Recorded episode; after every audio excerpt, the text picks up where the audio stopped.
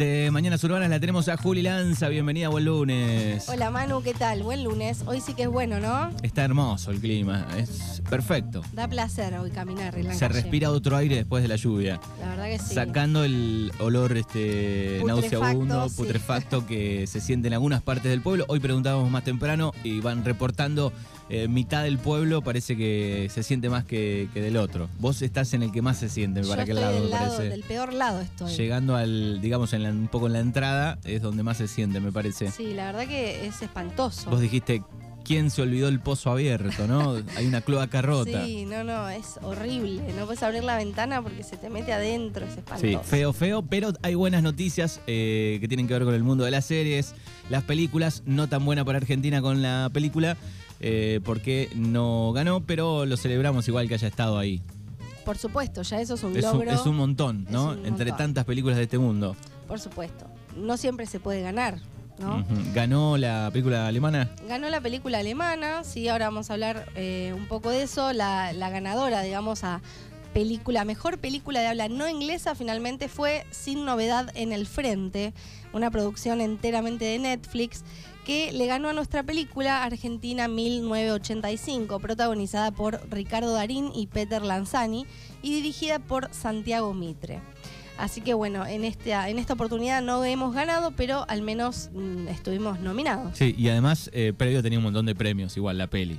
Muchísimos, sí, tenía un montón de premios, es una excelente película, eso no quita que, que lo sea, así que bueno, lo bueno es que estuvimos nominados eh, y bueno, se la llevó otra película, ¿qué va a ser? Es así, Cosas hay que saber perder. Hay que saber perder.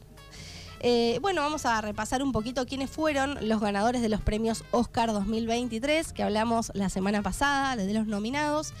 Eh, Guillermo del Toro, hablamos de Pinocho, ¿te acordás? Sí. Esa película fue la mejor película de animación que ganó el Oscar. Eh, yo la vi, realmente es muy linda la película, está muy bien abordada. Guillermo del Toro, un genio.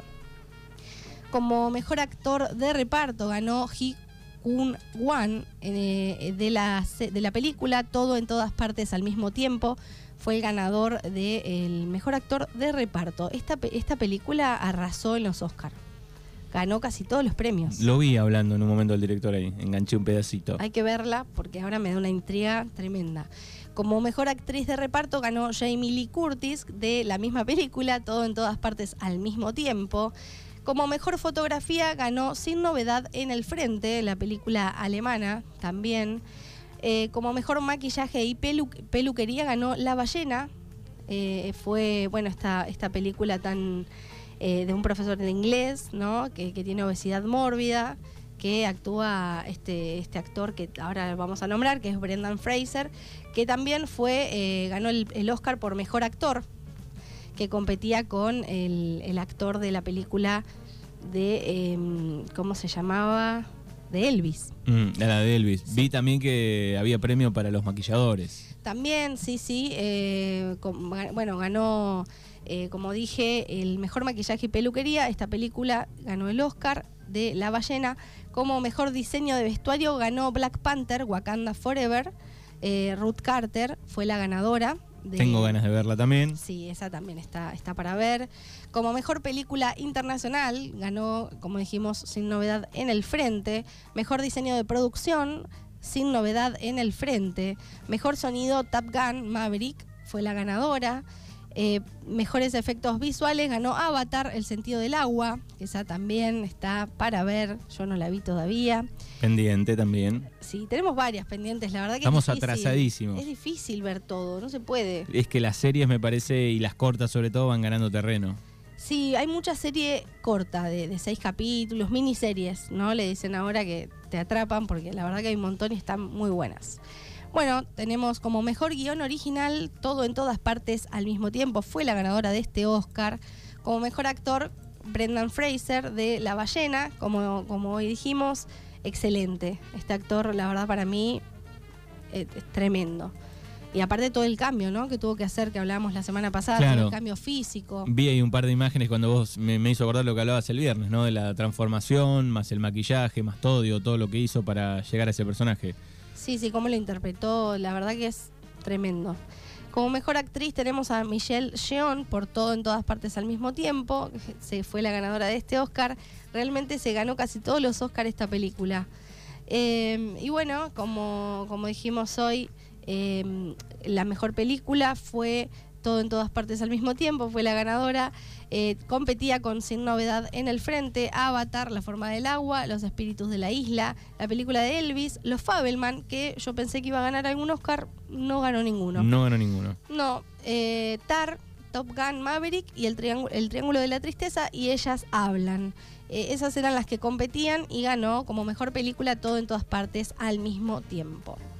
Así que, eh, bueno, no hemos ganado ninguna, ningún Oscar este año, pero estuvimos nominados, así que no hay que estar tristes porque, bueno, Ricardo Darín fue eh, y, Peter Lanzani, que protagonizaron nuestra película de Argentina 1985, eh, dirigida por Santiago Mitre, fue excelente, de todas maneras, y estuvo nominada, así que es un orgullo nacional. Bueno, bien, así que todo en todas partes al mismo tiempo, siete estatuillas se ha llevado esta película. Sí, tremendo. Así que a verla, no nos queda otra, ahora tenemos que ver. Eh, pero bueno, esto no es todo, porque Netflix no para de sorprender a sus suscriptores con contenidos basados en hechos reales. Recientemente estrenó un documental que revela los secretos detrás de la desaparición del vuelo MH370 de Malasia Airlines. MH370, el avión que desapareció, se llama el documental. Intentará descubrir qué sucedió con la embarcación que fue vista por última vez el 8 de marzo de 2014 y dónde están sus 239 pasajeros. La producción eh, está dirigida por Luis Malkinson, es la opción perfecta para quienes se preguntan qué ver este fin de semana. ¿De qué trata? Bueno, este avión desapareció, como dijimos, eh, y esta serie se centrará en las horas anteriores y posteriores a la desaparición del vuelo MH370 de Malaysia Airlines. El Chicago Sun-Times la describió como un trabajo fascinante y basado en hechos reales. También la serie Manifiesto, que la pueden encontrar en Netflix, eh, está inspirada en esta desaparición, la desaparición del vuelo MH370. Bueno, ya dio para, para varias cosas, ¿no? Documental, serie, este misterio de, este, de este vuelo desaparecido, ¿no? Sí, la verdad que es muy interesante el tema. Yo vi la serie, la docu-serie, hace unos días. Porque en la vida real, digo, era 8, el 828, ¿no? El, el vuelo. En, la, en la serie decís. No, no, en, la vida real, digo, el avión creo que era 828, ¿no? El vuelo, no, eh, no 370 me parece, o sí era... No, no, era, el vuelo era MH370. Ah, 370, ahí. Sí, sí, el otro, eh, no me acuerdo ahora, yo manifiesto la vi también, pero hace bastante, eh, 878 o algo así era. O 828, ahí estoy confundido yo Sí, puede ser, te confundiste con eso. Eh, realmente, bueno, la serie, por supuesto, es más fantasiosa de, de lo que se cree que pasó. igual en todas las este, basadas en una historia real tienen su picantito, ¿no? Claro, o sea, en realidad lo que la serie de manifiesto, digamos, desarrolla es que eh, se pierde el avión y, entran como en un lapso temporal, ¿no? Como en, una paradoja temporal y vuelven eh, para ellos, para los eh, tripulantes del avión, no pasó, pasaron dos horas pero en realidad en, del otro lado pasaron como cinco años. Entonces cuando ellos regresan se encuentran con... con historias terribles, ¿no? Cinco años después todo lo que sucedió. Para ellos dos horas. Claro, los familiares los daban por muertos. Eh, había personas que ya no estaban. Imagínate si se cumple eso después, que aparezcan dentro de un tiempo. Tremendo, sería. porque ya pasaron bastantes años, más que cinco. Sí. Así que, bueno. Bueno, así que lindo estreno de Netflix. La verdad que sí, eh, yo la miré y la verdad que me, pareció bastante completa. Eh, eh, bueno, hablan los familiares de las víctimas. Muy, bueno, la verdad que es muy bueno el documental. Bueno, después tenemos otra serie, que es unas, las series polacas últimamente están, se han convertido en un furor en Netflix. por lo que la plataforma volvió a apostar por ellas con el estreno de La chica y el cosmonauta. No sé si la pudiste ver esta o la pispiaste. Negativo. Bueno, otra para la lista. Yo la estoy viendo, todavía no la terminé. Hay una temporada.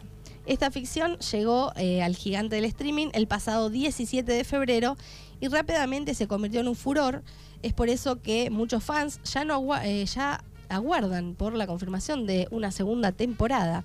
Hace unos días Netflix lanzó la primera edición de La chica del, del cosmonauta, hoy estoy trabada, la cual cuenta con eh, tan solo seis episodios en los que la serie polaca ha encantado a sus fanáticos por el drama, la intensidad y el romance. Además, por si esto fuera poco, el final los ha dejado con ganas de conocer más sobre los protagonistas y su futuro. Hay que recordar que La chica y el cosmonauta sigue la historia de un astronauta que regresa eh, luego de estar 30 años desaparecido, pero sin haber envejecido ni un poco. Lo que nos gustaría a todos. Ay, sí, por favor. Un misterio que genera una gran intriga en un grupo corporativo decidido a saber qué ha sucedido con él. Eh, sin embargo, eh, hay que destacar eh, que, bueno, vamos a, a ver qué pasa porque, no quiero hablar mucho porque no se sabe si la van a cancelar o no. Eh, hay una polémica con la serie, pero eh, bueno, vamos a ver, es interesante. Bien, así que del año 2022 al 2052 es el viaje en el El- tiempo, ¿no? De ida y vuelta. Sí, sí, sí, tremendo. Bueno, me gusta Bueno, la tenemos historia. muchos eh, vuelos, astronautas y viajes. Con manifiesto, con, la, con el avión, con todo lo que tenemos para ver este fin de semana. Bien, así que la chica y el cosmonauta. Así es, serie polaca. Polaca, mira qué bien, el cine polaco. Excelente. ¿Hay una más? No, tenemos. eh, no, no, esa era la última. Eh, como para ver, eh, tenemos bastante. Así que les dejo para ver la, la ganadora de tantos. de, de tantas estatuillas, ¿no? De los Oscar. Tiene para ver todo en todas partes al mismo tiempo. Chequenla a ver si. qué les parece y nos comentan un poco. Todos tenemos que verla, porque yo tampoco la he visto. Eh, bueno, tenemos la serie polaca, La chica y el cosmonauta y la, eh, docu- el docuserie, digamos, documental de El avión MH370, que está disponible en Netflix.